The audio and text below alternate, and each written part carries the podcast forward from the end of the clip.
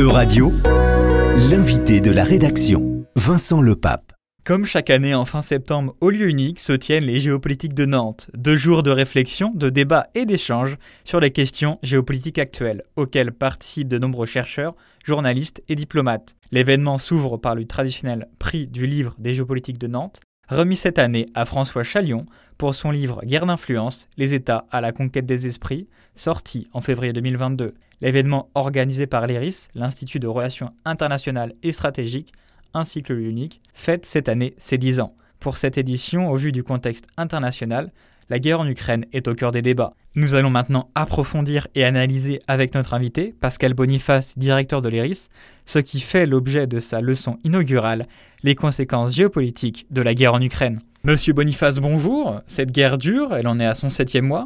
Pour autant, cette guerre doit bien se finir un jour. Quelle fin de conflit peut-on envisager? Une guerre se termine soit quand il y a un accord entre les protagonistes, mais là on ne voit pas sur quelle base il pourrait trouver un accord. Zelensky veut libérer tous les territoires conquis par la Russie et même la Crimée, ce qui est inacceptable pour Poutine parce que ça serait la chute de son régime. Et Poutine, même s'il a subi une défaite militaire, peut encore tenir quelques temps. Alors sinon, ça se traduit par un épuisement des combattants. Là, effectivement, le fait que Poutine mobilise montre qu'il est un peu, qu'il n'a plus la main, alors que l'Ukraine a en réserve les pays occidentaux qui lui fournissent euh, beaucoup d'armes.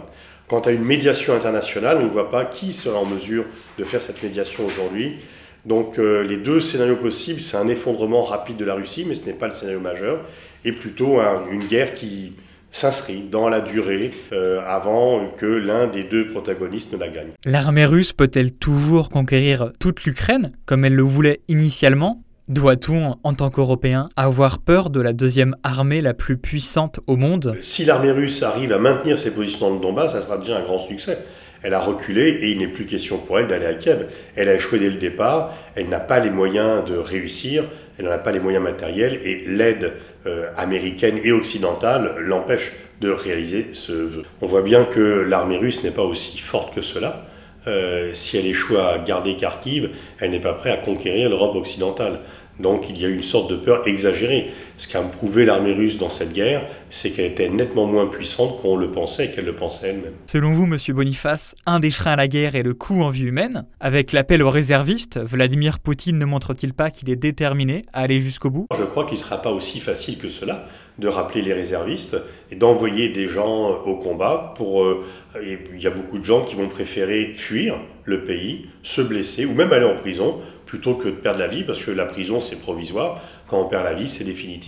Et donc il y a peut-être quelques personnes, des personnes qui vont y aller par conviction, mais beaucoup voudront échapper à euh, cette probabilité d'être tués au combat. Certains observateurs ont émis l'idée qu'en lançant cette guerre, Poutine causerait sa propre chute du fait des conséquences de celle-ci. Cette hypothèse est-elle aujourd'hui crédible? On peut prévoir un scénario où les Russes, par peur de la mobilisation, ne veulent pas partir à la guerre, une guerre qui estime être celle de Poutine et pas la guerre pour défendre le territoire russe.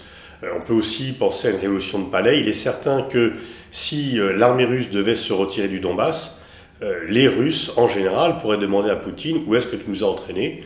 Pourquoi tu nous as entraînés dans une guerre qui est venue réduire le statut de la Russie, la posture de la Russie dans le monde? Jusqu'ici, Poutine pouvait faire accepter son autoritarisme et sa brutalité par le fait qu'il avait redonné un statut international important à la Russie. Depuis le début de la guerre, il a affaibli la Russie au niveau international.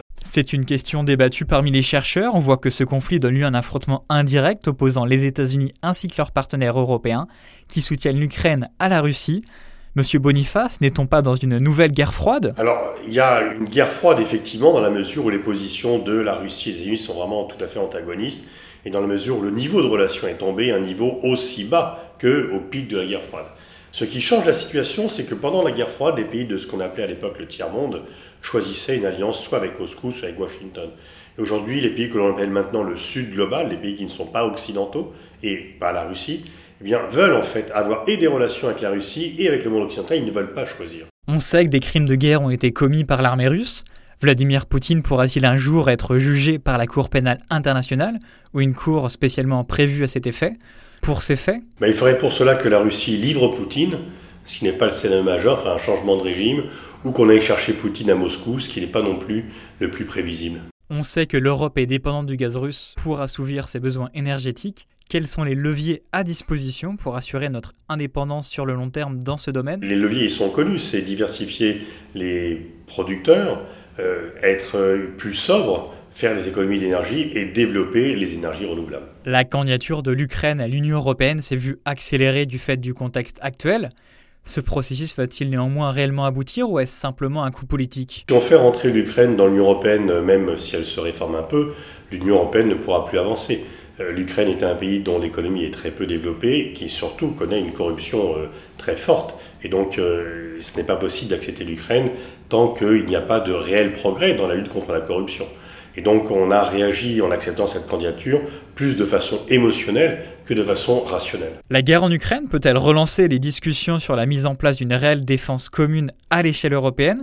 On a vu une réponse inhabituellement rapide et unie des pays européens dans ce domaine via la livraison d'armes. Oui, ils ont fourni des armes aux Ukrainiens, ils sont unis dans les sanctions destinées à la Russie, mais en même temps, on voit bien que la réponse est quand même pas seulement européenne, elle est européenne, mais pour se réfugier derrière les États-Unis, pour euh, acheter des armes aux États-Unis et pour finalement euh, acheter un agenda américain qui est quand même un peu différent d'un agenda européen. Merci Monsieur Boniface pour votre intervention. Je rappelle que vous êtes le directeur de l'IRIS. Euradio vous a présenté l'invité de la rédaction. Retrouvez les podcasts de la rédaction dès maintenant sur euradio.fr.